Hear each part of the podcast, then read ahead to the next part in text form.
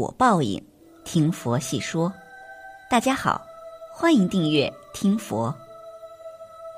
一年一度的端午节就快要到了，提前预祝大家端午安康。那么，大家知道端午节名称的由来吗？端午节是一个历史悠久的节日，源于春秋战国，距今已有两千多年。在中国所有的节假日名称上，端午节的名称是最多最广的，光是名称叫法就有二十多种，而且不同的叫法有不同的意义。比如下面几种我们常见的叫法，意义就各不相同。一诗人节，就是代表我们伟大诗人屈原。这位伟大的诗人屈原，由于得不到楚怀王的重用，导致屈原悲愤地投入了汨罗江。诗人节就可以从屈原上解释。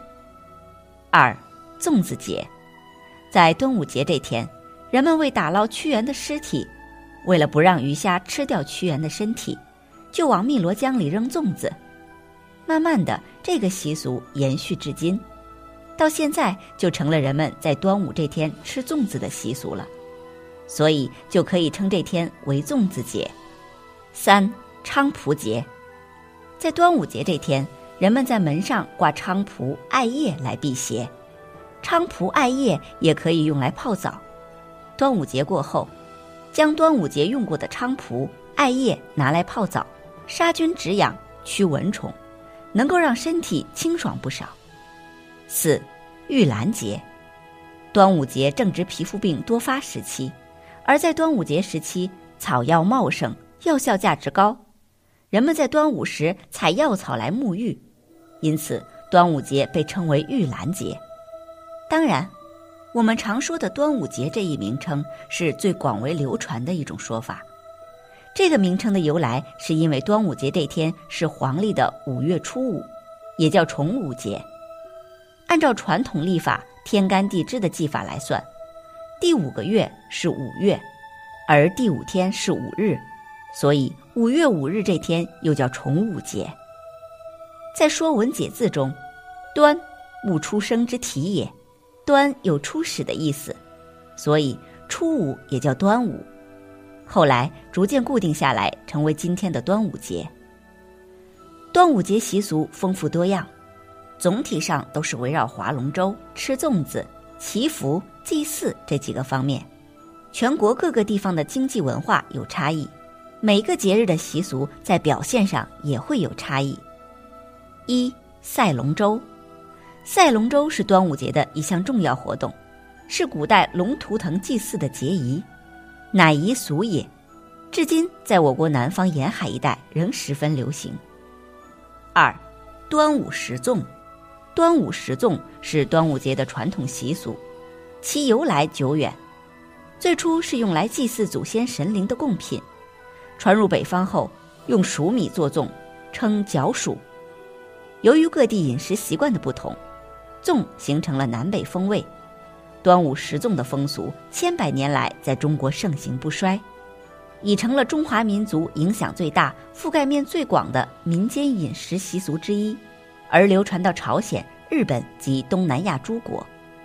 三洗草药水，洗草药水，端午习俗之一。端午这天是草木一年中药性最强的一天，端午日遍地皆药，端午日洗草药水可治皮肤病、去邪气。端午期间，我国不少地方有采草药、煮草药水沐浴的习俗，端午草药的药性在其中发挥了至关重要的作用。四，拜神祭祖。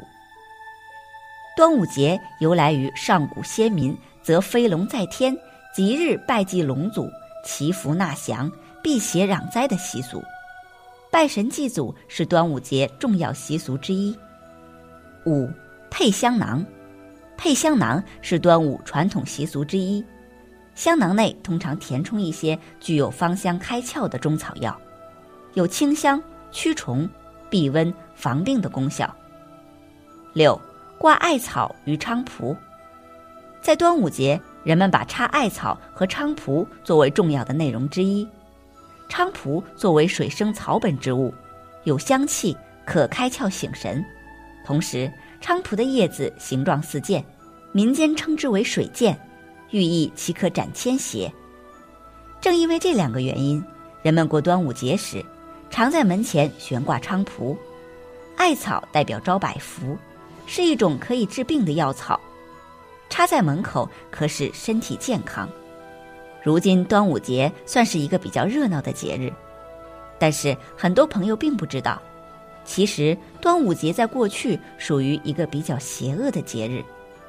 古时在我国北方一些地区，民间认为五月五日为恶日，如王充《论衡·研读篇》。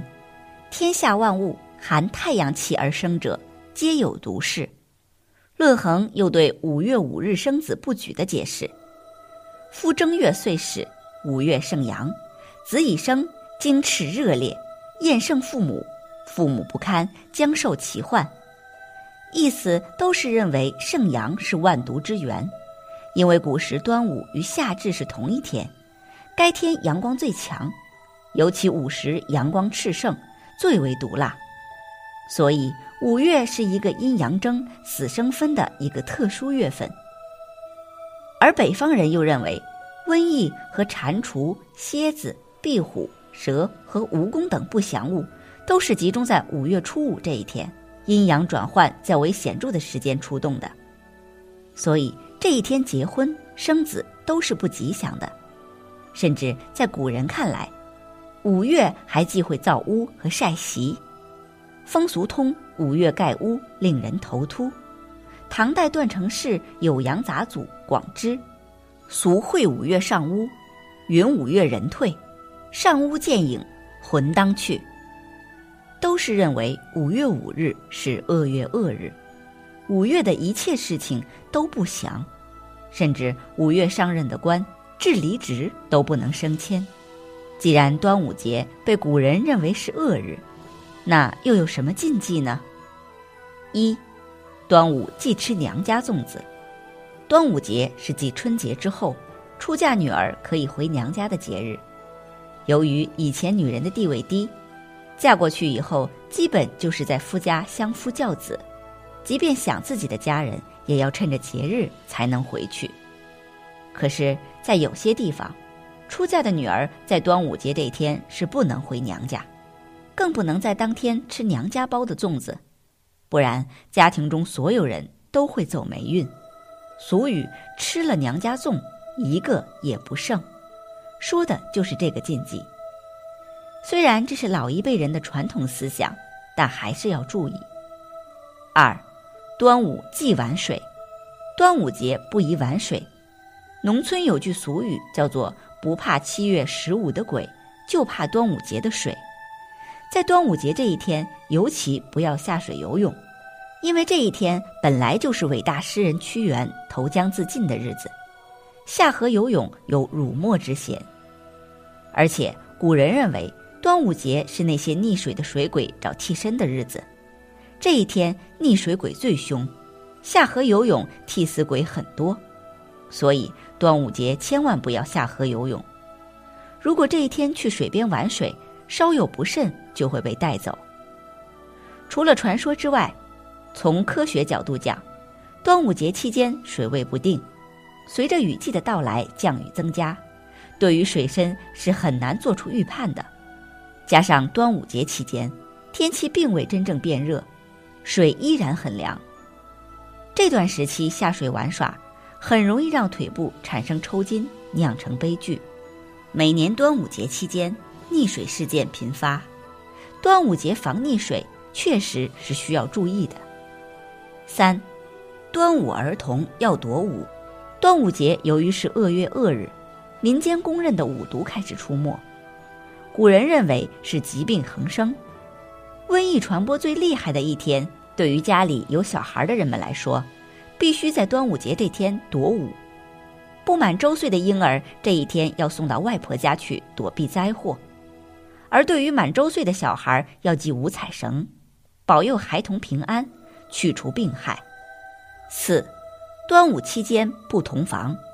古人认为五月是九毒月，所谓九毒日，就是农历五月初五、初六、初七、十五、十六、十七，以及二十五、二十六、二十七，共九天。而端午为九毒首日，而九毒日是伤身损气、耗精元的日子。端午乃阴阳相争、死生分判之时，容易导致人们元气大伤。端午为九毒首日，天地气场不正的时候。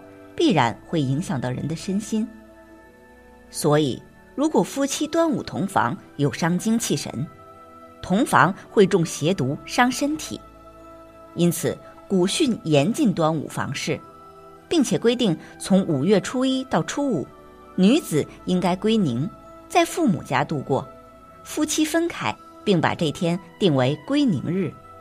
五，不宜举五月子。古代人们由于科学知识缺乏，对端午节前后出现的气温多变会导致人多病的现象不理解，认为五月份是个不祥的月份，所以五月出生的孩子，不管是男孩还是女孩，都被视为是不祥的。在古时科学不发达之时，五月份出生的孩子，可想是多么的可悲。才艺刚刚出生。可能就会因为这个端午节的这个恶日说被处理掉，不会给他机会存活于世。不宜举五月子，这是在古代迷信的一种说法，没有科学依据的。但五月是多病季这个事实，还是应该引起我们的注意的。六，五月不宜修房搬家，古代也有很多不科学的迷信。